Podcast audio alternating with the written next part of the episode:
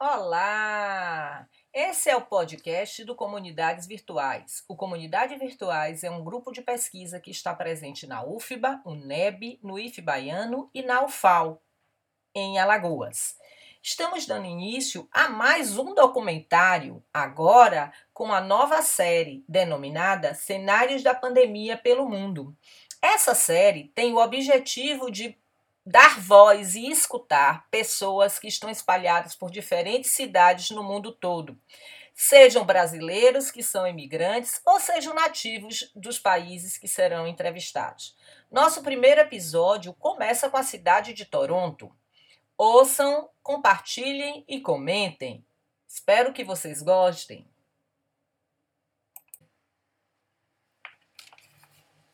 Vivemos tempos difíceis. O mundo todo foi acometido desde dezembro de 2019 pelos efeitos nefastos da pandemia causada pelo vírus é, SARS-CoV-2, responsável pela enfermidade do Covid-19, exigindo medidas de isolamento e distanciamento social que atingiram diferentes setores da sociedade, afetando a economia, a saúde coletiva, a cultura, a educação e a saúde física e mental dos seres humanos.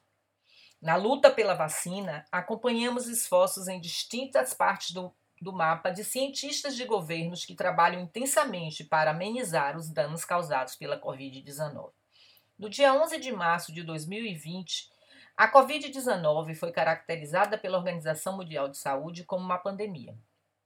Segundo os dados da Organização Mundial de Saúde, até 30 de julho de 2020, já foram confirmados no mundo 16 milhões 812 755 casos de Covid-19 e 662.095 mortes.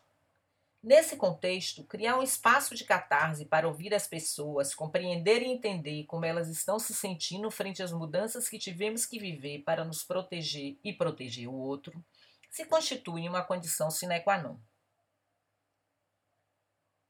O Brasil ainda vive uma situação muito difícil em relação à pandemia, com muitas mortes e índice de contaminação.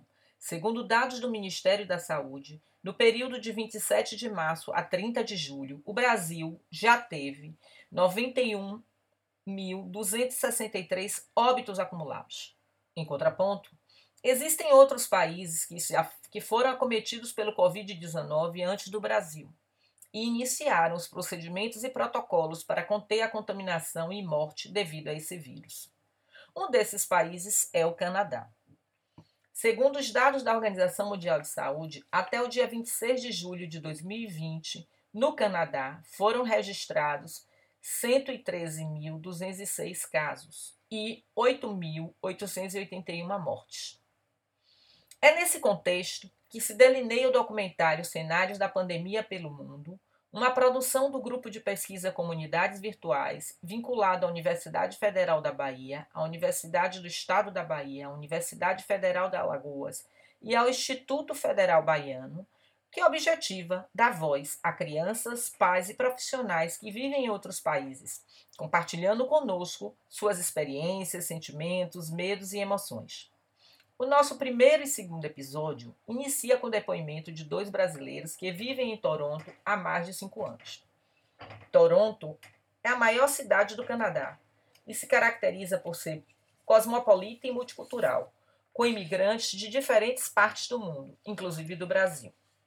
Assim como outras cidades do mundo, Toronto enfrentou momentos difíceis com a pandemia, durante a pandemia com protocolos de isolamento e distanciamento social que afetaram a economia, a educação, a cultura, entre outros setores, gerando, inclusive, muitos desempregos.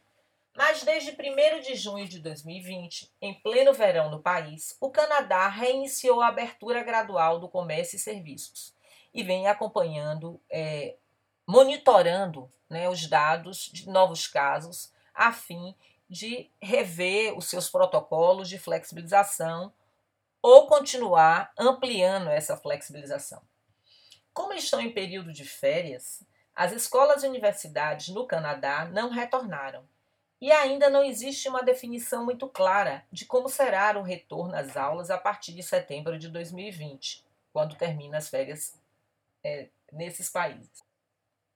Convido a todos a assistirem, comentarem e compartilharem os depoimentos dos nossos entrevistados no nosso canal do YouTube, que socializam suas experiências, emoções e sentimentos durante os dif diferenciados estágios da pandemia. Venha com a gente!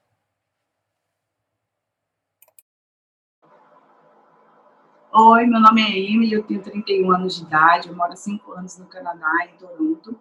Eu tenho um filho de 8 anos e eu me formei, tenho duas formações, eu me formei em International Business Management, que seria negócios internacionais, né? E Culinary and Nutrition Management, que é culinária e nutrição, gerenciamento. Eu trabalho como gerente assistente em um restaurante aqui em Toronto. Então, a pandemia começou aqui em Toronto no dia 21 de janeiro, foi o primeiro caso que teve aqui, que foi um senhor de 50 anos de idade.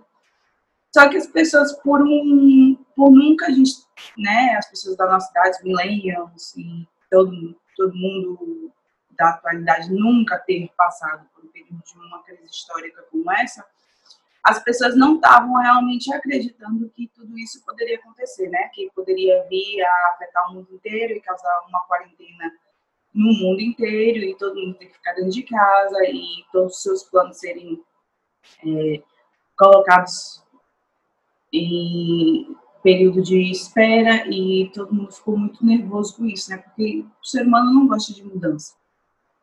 Então, no dia 21 de janeiro já começou aquele estresse aqui, porque as pessoas aqui elas já passaram por um período de pré-pandemia, né? Quando começou a gripe aviária, o SARS, é, aqui eles tiveram uma contenção porque aconteceram alguns casos. Então, eles já têm um costume de não colocar a mão, de não apertar a mão um do outro, de quando tosse, colocar o, o braço ao invés da mão.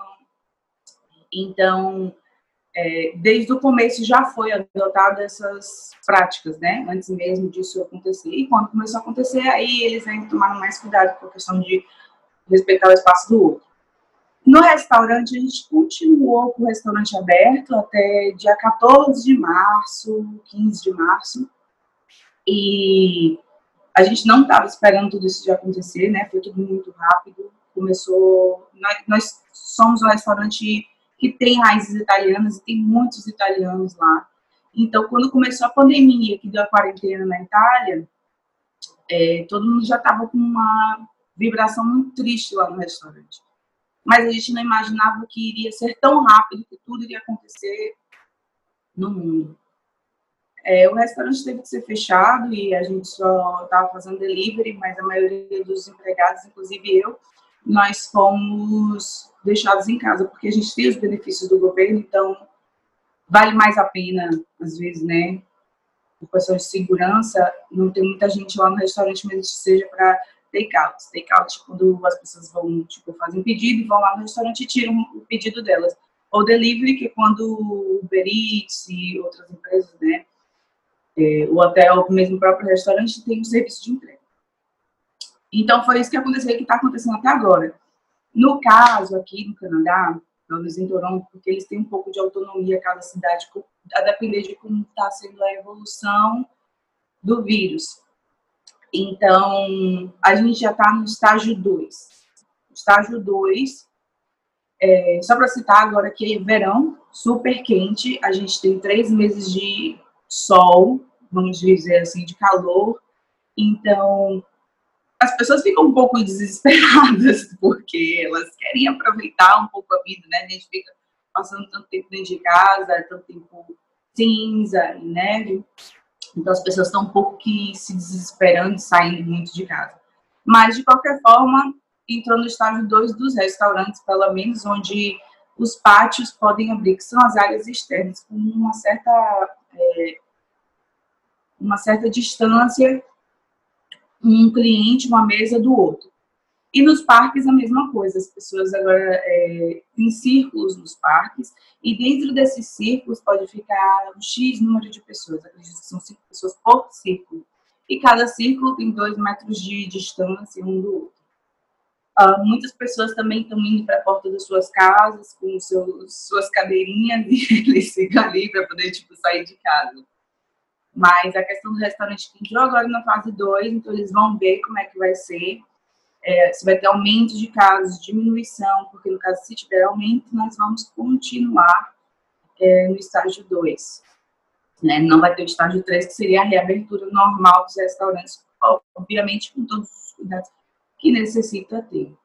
E que a gente já estava tomando antes mesmo da pandemia, limpar tudo, desinfetar tudo, que até a questão do da vigilância sanitária que é muito forte. E a gente tem muitas pessoas que vêm, né, os auditores, para olhar o restaurante o tempo inteiro. Então, mesmo antes da pandemia, a gente já tinha muito cuidado com desinfecção, cuidado, sanitização das coisas. É isso. Então, é, a escola de Guilherme, inclusive, acabou antes, meu filho, né, Guilherme, a escola dele acabou antes do meu trabalho entrar em quarentena. Aqui existe um feriado para as crianças, chama March Break, que é o, as férias de março.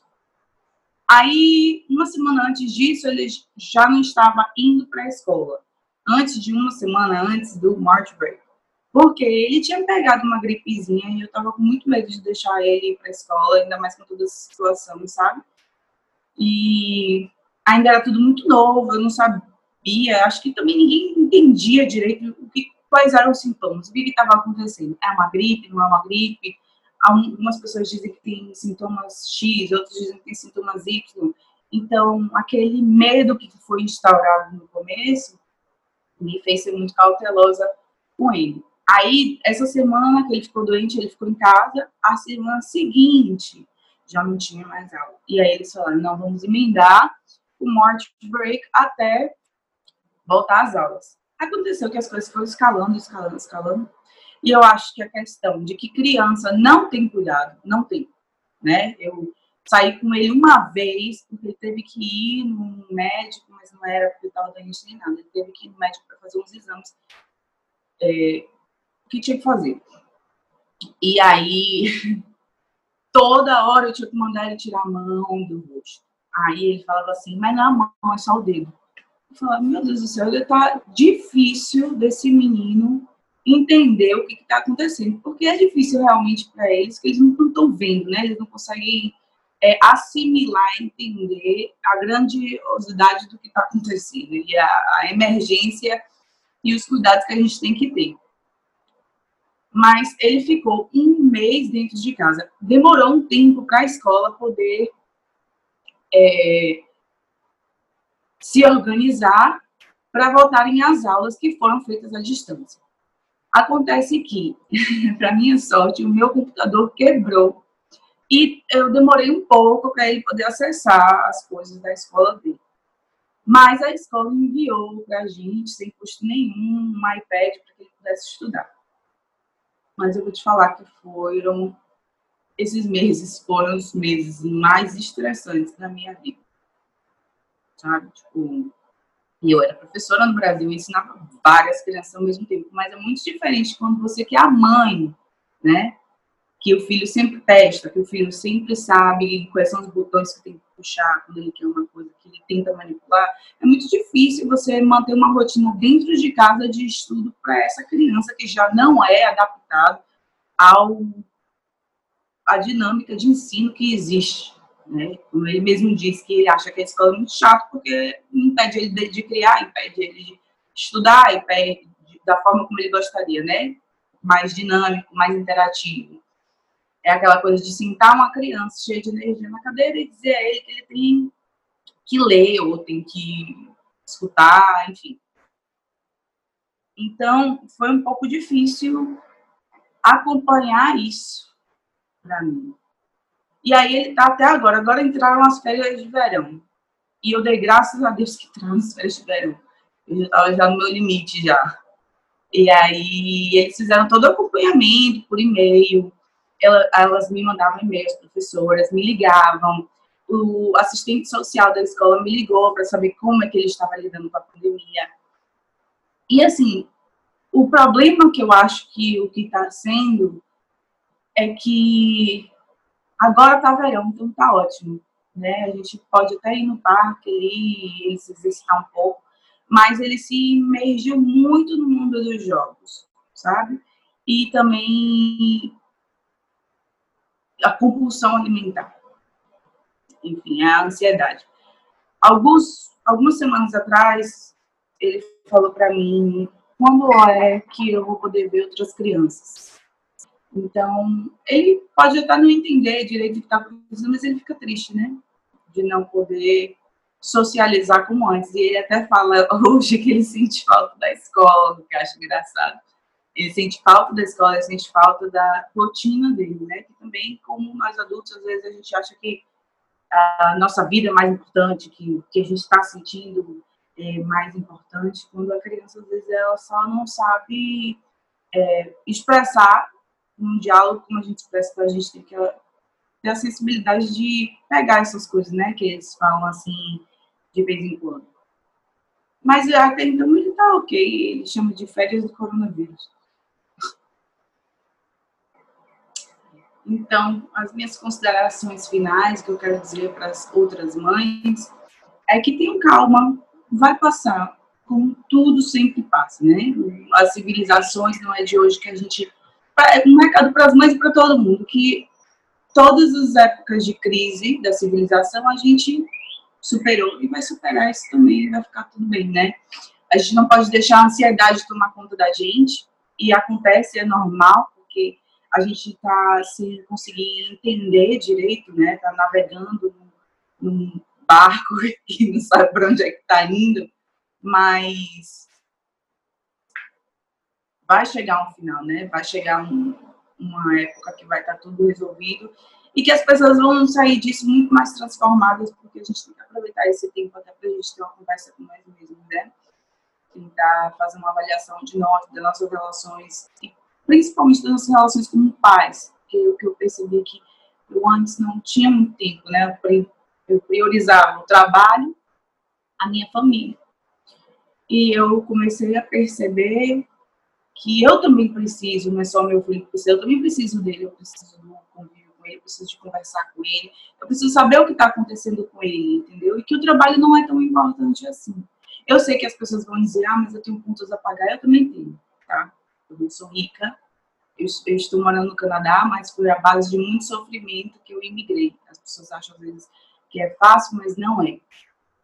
E é isso, ter calma, ter paciência, procurar, se você se sente muito ansioso, procura alguma coisa para você fazer, sabe? Tipo, eu comecei a construir umas coisas lá na garagem de madeira para os meus pets, para os meus bichinhos. Eu tenho dois porquinhos da Índia agora. eu saio construindo coisas para eles e leio, ou saio com o filho, ensinei ele a andar de skate, então foi muito legal, né? Ele se sentiu muito feliz, porque ele já queria muito fazer isso, e aí eu tirei o período da pandemia para dar toda a atenção a ele e fazer coisas que ele gosta de fazer, ou ajudar ele a aprender coisas que ele gostaria de aprender. E é isso. Cuido de umas plantas, aprende umas, uma, a cozinhar umas coisas diferentes. Às vezes eu faço umas experiências dá bem errado, mas algumas dão certo e eu tiro fotos, coloco no Instagram, vai passando tempo. O que a gente pode fazer? Né? Eu vou me preocupar porque não, não vai resolver. Eu ficar ansiosa só vai piorar a situação. Então, eu procuro me acalmar o máximo possível. E eu acho também que as pessoas precisam levar a sério o que está acontecendo, porque existem pessoas morrendo que poderiam ser evitadas as mortes se as pessoas ficassem em casa, né? Então, para o pessoal do Brasil ainda é mais fácil. O verão é o ano inteiro, né? Aqui, mesmo as pessoas tendo três meses de verão, elas têm tentado se segurar, tem todo mundo usado máscara, tem sido obrigatório, as pessoas não têm desrespeitado isso, as pessoas não têm desrespeitado a, a, o distanciamento, né? Elas querem sair, mas ao mesmo tempo elas respeitam os limites que são impostos a elas, porque isso é sério, entendeu?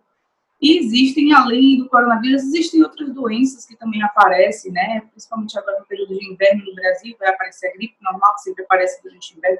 As pessoas precisam se cuidar e cuidar uns dos outros e deixar de, de ter aquele sentimento de egoísmo, né? que a gente vive em sociedade e isso serve para a gente aprender que nós precisamos uns do outro. e também de que nós não estamos no topo dessa pirâmide, né? Que todo mundo acha que nós, porque somos os seres humanos, estamos no topo dessa pirâmide. Quem está no topo dessa pirâmide é a natureza, que pode destruir a gente em um segundo, entendeu? Então a gente tem que ser um pouco mais humilde e respeitar uns aos outros e cuidar uns dos outros, né? Aprender alguma coisa com tudo isso que a gente vem passando, que é um período histórico mesmo. Espero que tenham gostado desse nosso episódio. Se gostou, dá uma curtida, compartilhe e siga a gente nas redes sociais. Mas se você quiser ver o documentário em imagem e movimento, se cadastre no nosso canal no YouTube e fique por dentro de nossas publicações. Até breve, fique em casa e use máscara.